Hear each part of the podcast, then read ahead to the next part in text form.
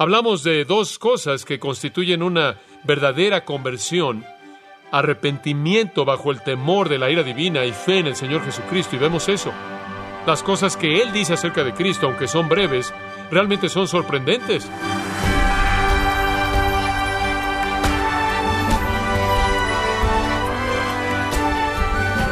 Queremos darle la bienvenida a esta edición de Gracia a vosotros con el pastor John MacArthur. Un preso creía que estaba muriendo de un ataque cardíaco y le confesó al guardia de la prisión que había matado a una mujer 17 años atrás. Para su desgracia, luego se recuperó y cumplió cadena perpetua. Seguramente usted ha tenido alguna confesión de alguien en el hecho de muerte. O John MacArthur en la voz del pastor Luis Contreras nos muestra la maravillosa confesión del ladrón que estaba siendo crucificado con Cristo y cómo se transforma su pena de muerte en vida eterna. En la serie La crónica de la crucifixión en gracia a vosotros. Lucas 23 es nuestro texto. Lucas 23. Vamos a la escena en el Calvario, en ese viernes de Pascua en la primavera del año 30 después de Cristo, cuando Jesús fue crucificado. Quiero presentarle el contexto completo tal como Lucas lo presenta, así que quiero comenzar leyendo en el versículo 32 y leeremos hasta el versículo 43. Llevaban también con él a otros dos que eran malhechores para ser muertos. Y cuando llegaron al lugar llamado de la calavera, le crucificaron allí, y a los malhechores, uno a la derecha y otro a la izquierda. Y Jesús decía, Padre, perdónalos, porque no saben lo que hacen. Y repartieron entre sí sus vestidos, echando suertes. Y el pueblo estaba mirando, y aun los gobernantes se burlaban de él, diciendo, A otros salvó, sálvese a sí mismo si este es el Cristo, el escogido de Dios. Los soldados también le escarnecían acercándose y presentándole vinagre y diciendo, si tú eres el rey de los judíos, sálvate a ti mismo. Había también sobre él un título escrito con letras griegas, latinas y hebreas. Este es el rey de los judíos. Y uno de los malhechores que estaban colgados le injuriaba, diciendo, Si tú eres el Cristo, sálvate a ti mismo y a nosotros. Respondiendo el otro, le reprendió, diciendo, ¿Ni aún temes tú a Dios, estando en la misma condenación?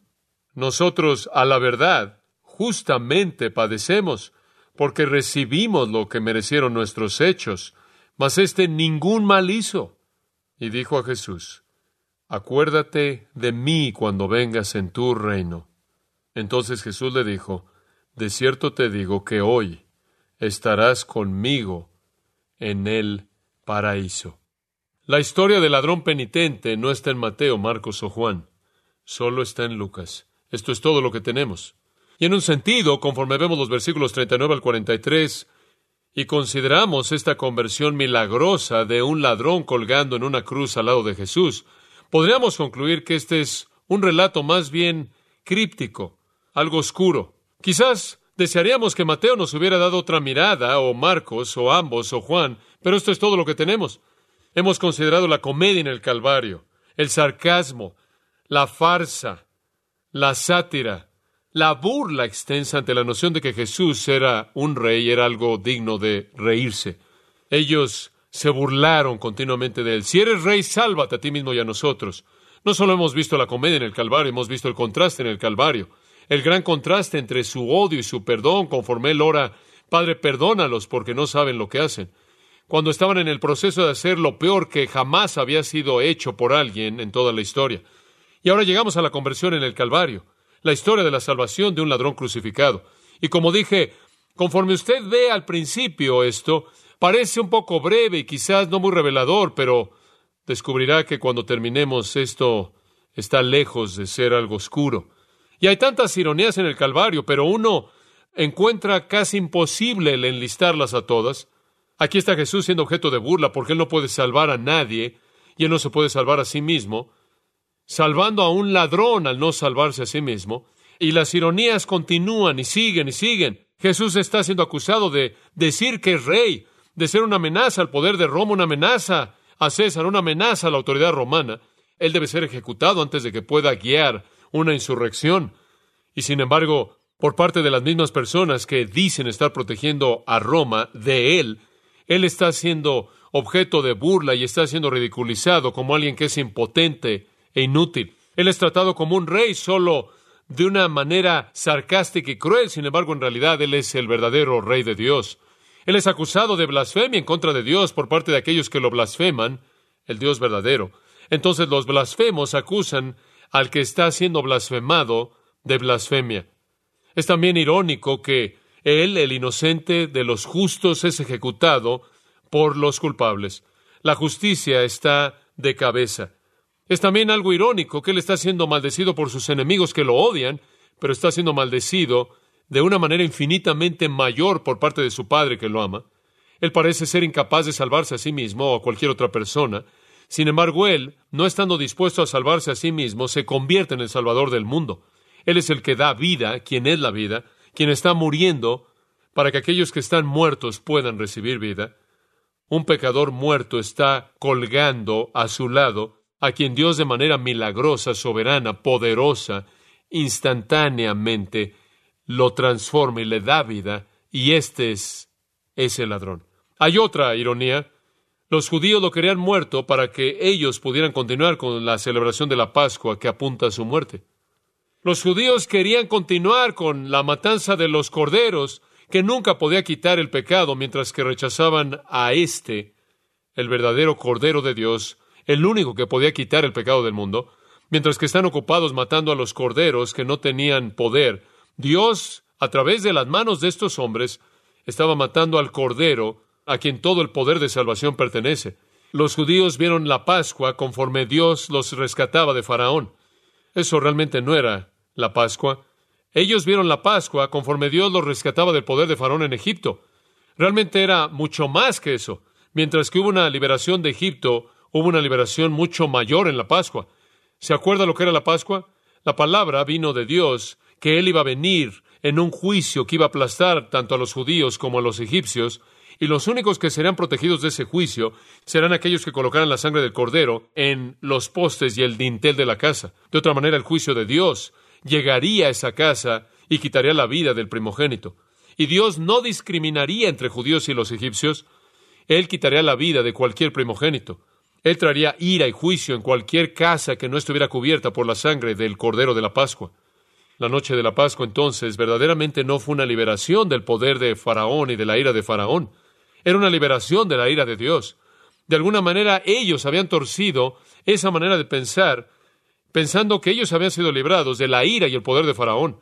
Ellos celebraban esa parte y olvidaron que la verdadera Pascua era una liberación de la ira de Dios y todos los pecadores siempre merecen ira, a menos de que sean cubiertos por la sangre, y la sangre de carneros y de cabras no puede quitar el pecado y realmente no puede cubrir al pecador. Entonces no tenían idea de lo que estaba pasando en su cruz en el Calvario, cuando el verdadero Cordero de la Pascua estaba muriendo para que su sangre se pudiera, se pudiera convertir en la protección de todos los que creen en Él. Entonces, al no salvarse a sí mismo, Jesús pudo salvar a otros. Exactamente lo opuesto de su suposición de que él no podía salvar a nadie porque él ni siquiera podía salvarse a sí mismo. Qué torcida estaba su percepción, qué mal estaban. Y la escena entera estaba alimentando esta percepción torcida. No había claridad en ningún lugar. Los líderes no tenían claridad, la gente no tenía claridad, los romanos no tenían claridad, los principales sacerdotes no tenían claridad, los sumos sacerdotes no la tenían, nadie la tenía. Todos tenían un entendimiento torcido y pervertido de lo que estaba pasando, y en medio de todo esto, un hombre ve las cosas con claridad. A pesar de todo lo que está pasando a su alrededor, de lo cual él ha sido un participante, la luz aparece. La vida sale de la muerte, el conocimiento sale de la ignorancia. La luz esparce la oscuridad. Y esa es la historia de este hombre que llamamos el ladrón penitente. Es una historia personal, una historia muy personal. Es acerca de un hombre es una historia personal de salvación, pero también es el patrón de la historia de la salvación de toda persona. Usted podría leer la historia y decir, bueno, ¿sabe una cosa? Esto no es exactamente lo que asociamos con la salvación. Es algo oscuro y en cierta manera se ve como algo histórico al margen, un comentario histórico al margen. Realmente tenemos suficiente para saber que este hombre conoció o satisfizo, cumplió con las condiciones necesarias para la salvación? Bueno, si usted lo ve un poco más de cerca, va a descubrir que la respuesta a eso es un sí absoluto. Esta historia personal tiene mucho más en ella que lo que vemos al principio. Es una historia personal, pero es la historia de toda persona, porque así es como todos los pecadores llegan. Entonces es su historia y mi historia, si usted es un creyente. Veamos la historia y veamos cómo se desarrolla. Versículo 39. Y uno de los malhechores que estaban colgados le injuriaba diciendo, Si tú eres el Cristo, sálvate a ti mismo y a nosotros, burlándose de una manera sarcástica. Ahora recuerde, regresando al versículo 32, habían dos ladrones, dos criminales, que fueron llevados para ser matados con él, y en el versículo 33 dice que fueron crucificados, uno a su derecha y otro a su izquierda. El versículo 39 dice que uno de los criminales estaba burlándose de él. Esa realmente no es la historia entera. Mateo nos cuenta y Marcos nos cuenta en sus relatos paralelos de la cruz que ambos ladrones estaban haciendo eso, ambos. Ambos se unieron en la comedia, por así decirlo, en la burla, en la blasfemia. Entonces, conforme la escena comienza a desarrollarse a las nueve de la mañana, cuando Jesús es crucificado, son parte de la burla. Están involucrados de manera total en la blasfemia, guiada, dirigida por los líderes judíos. La gente se alinea, los soldados se alinean, los ladrones también se alinean, y aunque están colgando en la cruz, soportando el mismo sufrimiento que Jesús mismo estaba soportando físicamente, aunque están en una agonía tormentosa, inmortal, tienen suficiente energía como para blasfemar y burlarse de Jesús. Así de poderoso, así de poderoso era el momento. Así de infeccioso era el odio. Usaron su energía para eso. Pero uno de ellos de pronto guarda silencio en el relato de Lucas. Y solo tenemos a uno de ellos burlándose de él. Algo le pasó al otro ladrón. Conforme pasaron las horas en la cruz, una de las dos personas más degeneradas en el monte, en la escena, un hombre entregado al robo violento, un criminal impío, enfrenta una transformación masiva. Esto es sorprendente, 180 grados. Su burla se calla, y mientras que su cuerpo está en un trauma y agonía horribles, el sufrimiento sin paralelos de la crucifixión, su mente se podría asumir que estaba confundida, perdió la razón conforme trataba de enfrentar el dolor. Y conforme entraba algún tipo de shock, simplemente para protegerlo de las agonías que serían totalmente insoportables. Y sabemos que el cuerpo tiene la capacidad de entrar en shock para poder mitigar ese tipo de experiencias tormentosas, pero en el momento del peor tipo de agonía imaginable, su mente se aclara con una claridad y percepción de la realidad de la verdad que nunca jamás había experimentado en su vida. Con una claridad y percepción de la verdad y la realidad que no había experimentado un momento antes. Algo ha pasado.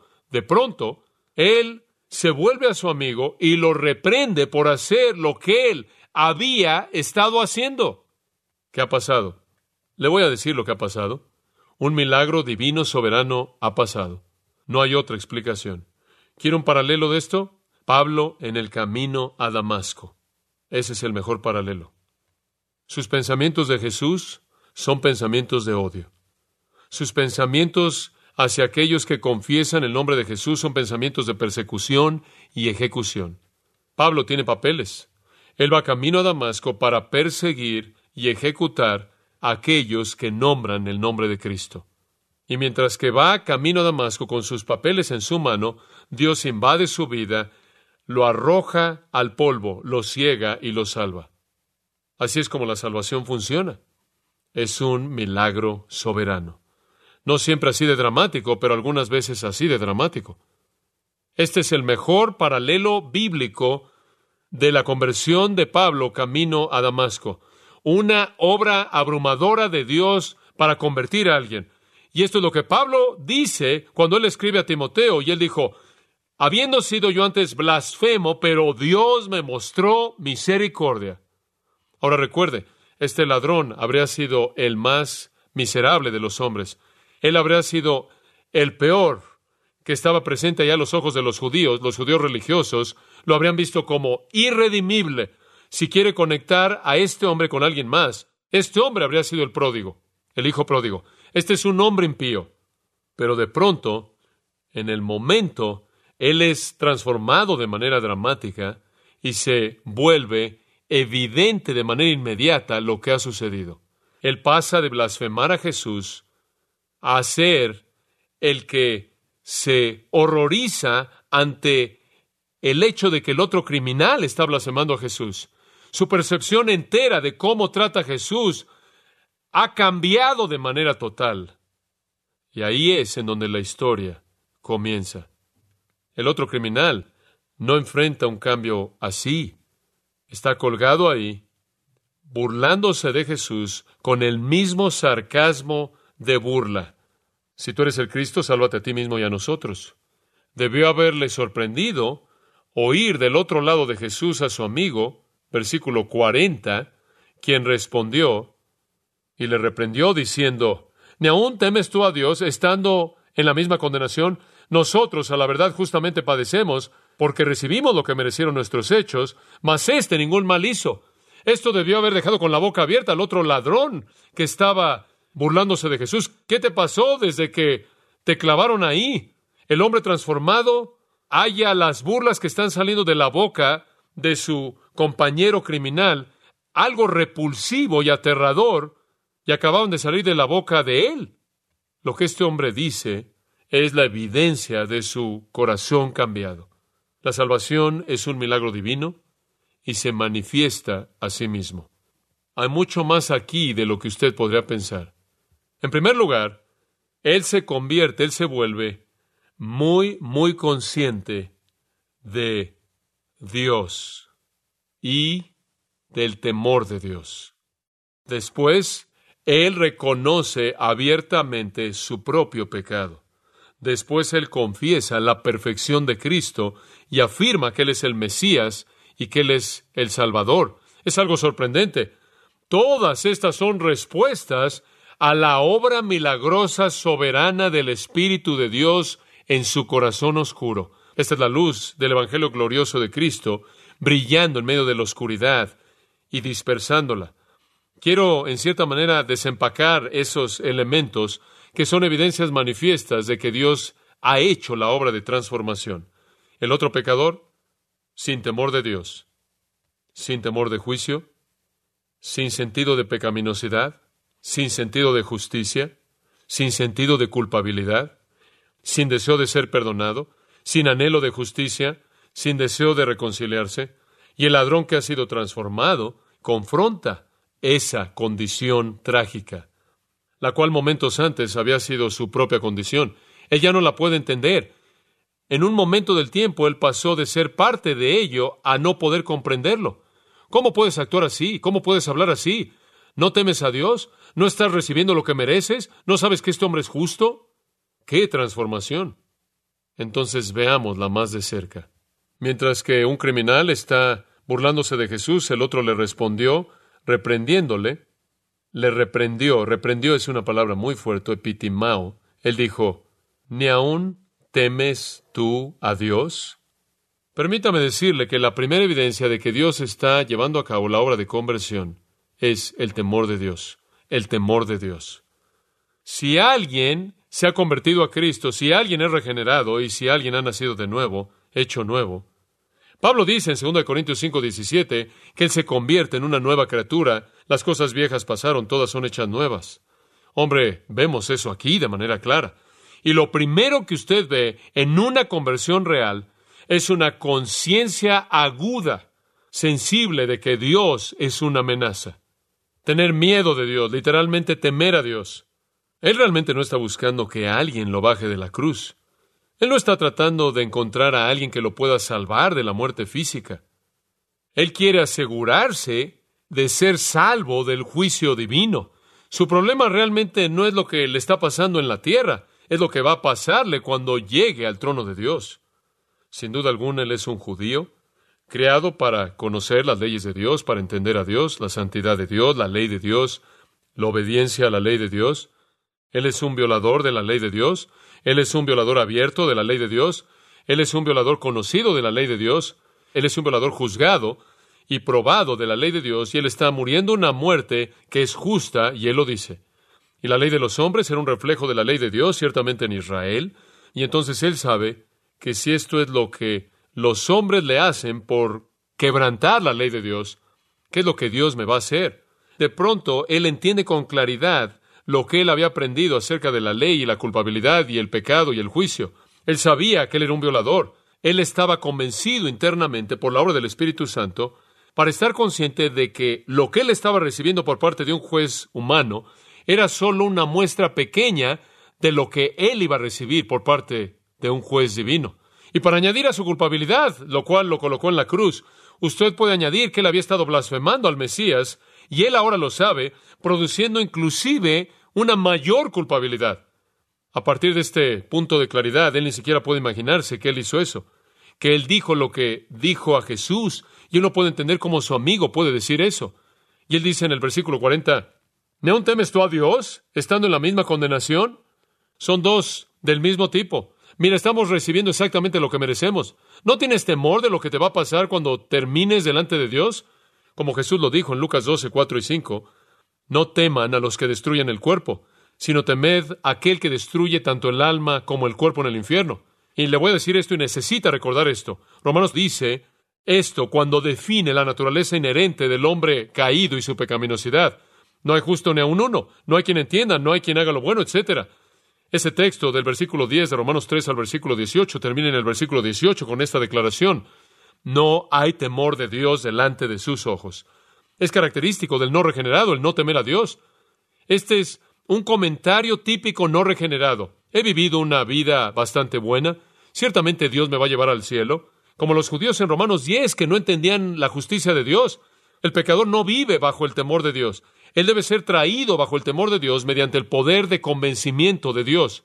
Este ladrón, quien todavía está burlándose de Jesús, no tiene temor de Dios como el resto de los otros pecadores.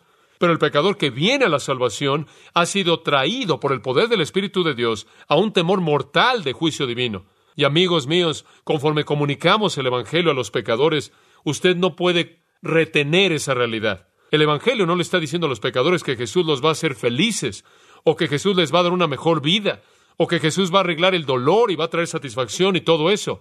El mensaje de salvación es usted es un violador de la ley de Dios y usted se dirige al castigo eterno bajo la ira de Dios. Más vale que teme a Dios, más vale que tema a Dios. Ese es el mensaje.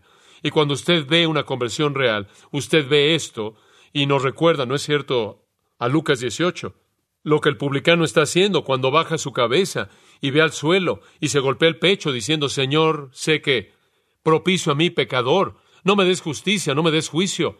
Lo primero que usted hace cuando proclama el Evangelio, cuando usted evangeliza a alguien, es que entra al asunto del juicio divino. Cuando usted dice que alguien es salvo, ¿es salvo de qué? Salvo de Dios, salvado de la ira de Dios, salvado de la justicia de Dios, salvado del juicio de Dios, salvado del infierno. De pronto, Él tiene una claridad absoluta en su mente del hecho de que él va a estar de pie ante Dios como pecador, con nada que lo pueda rescatar. Esa es la primera evidencia de una obra de salvación en el corazón. La segunda es un sentido de la pecaminosidad de uno. Van de la mano. El temor de Dios de la mano con un sentido de la culpabilidad de uno. Versículo 41. Nosotros, a la verdad, justamente padecemos porque recibimos lo que merecieron nuestros hechos.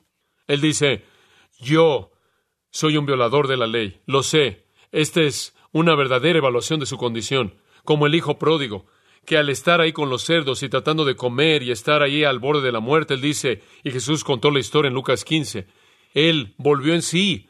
Ahí es donde el verdadero arrepentimiento comienza, cuando usted vuelve en sí. Él es culpable, él está consciente de su pecaminosidad. Él en un sentido está diciendo, soy un pecador, sé que soy un pecador, estoy recibiendo lo que merezco por mis hechos. Esta es la actitud de alguien que verdaderamente se está arrepintiendo. Él entiende que si la justicia está operando en su vida, entonces él va a recibir exactamente lo que está recibiendo. No hay excusas. Él no está diciendo yo fui engañado y hubieron influencias malas en mi vida. Yo fui abusado cuando tuve cuatro años de edad o lo que sea. Él está diciendo, mira, estamos recibiendo exactamente lo que merecemos por nuestros hechos. La justicia está operando y va a operar no solo en el mundo humano, en el mundo de los hombres, sino que va a operar también en la esfera de Dios. La realidad espiritual aclara el hecho de que a pesar del sistema de judaísmo que enseñaba salvación por obras, la salvación por esfuerzo personal, la salvación por ceremonia, etc., el verdadero convertido no pide nada, sino que nada más confiesa su culpabilidad total y su condición de bancarrota absoluta. Él no tiene nada que ofrecerle a Dios, nada de lo que pueda jactarse. Como el hijo pródigo, él regresa apestando y muriendo. Él necesita misericordia, Él necesita gracia y lo sabe. Él es un pecador indigno. Estas son las evidencias de una obra salvadora de Dios. Él necesita misericordia y nunca ha sido así de clara. Por cierto, el pecado nunca se vuelve tan claro para el pecador como cuando está en la presencia de la justicia. Como Isaías, quien en la presencia de Dios, quien era santo, santo, santo, él dijo, ay de mí porque soy un hombre de labios inmundos. Él tuvo una percepción clara del juicio de Dios, el cual él merecía, y una percepción clara de su gran culpabilidad. Hay un tercer elemento que se vuelve una evidencia para nosotros de la obra de Dios en su corazón, y esto es que él creyó en Cristo. Él creyó en Cristo. Hablamos de dos cosas que constituyen una verdadera conversión, arrepentimiento bajo el temor de la ira divina y fe en el Señor Jesucristo, y vemos eso.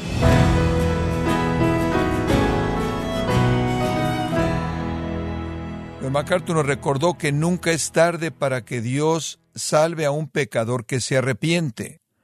Esto nos debe alentar para no dejar de compartir el Evangelio con aquellos que no conocen a Cristo.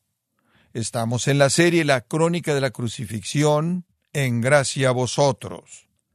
Estimado oyente, quiero invitarle a leer el libro El Evangelio según Dios, en donde John MacArthur explica versículo por versículo las palabras proféticas de Isaías 53 acerca del siervo sufriente. Puede adquirirlo en gracia.org o en su librería cristiana más cercana. También quiero recordarle que puede descargar todos los sermones de esta serie La Crónica de la Crucifixión, así como todos aquellos que he escuchado en días, semanas o meses anteriores, animándole a leer artículos relevantes de nuestra sección de blogs, ambos en gracia.org. Si tiene alguna pregunta o desea conocer más de nuestro ministerio, como son todos los libros del pastor John MacArthur en español o los sermones en CD que también usted puede adquirir, escríbanos y por favor mencione la estación de radio por medio de la cual usted nos escucha en Gracia a Vosotros. Es importante conocer no solo el país y ciudad de donde usted nos escucha, sino también la radio. Para quienes contactan nuestro ministerio por primera vez, pueden solicitar una copia del mensaje de promoción sin costo alguno, un mensaje por oyente únicamente. Si usted vive en los Estados Unidos o Puerto Rico, escríbanos a Gracia Vosotros, P.O. Box 4000, Panorama City, California 91412 o puede escribirnos a través del siguiente correo electrónico radio arroba Y queremos agradecerle desde el fondo de nuestro corazón su tiempo y sintonía y en nombre de John MacArthur y del personal de este organismo, invitarle para que nos acompañe en la próxima edición y así juntos continuar desatando la verdad de Dios un versículo a la vez, en gracia a vosotros.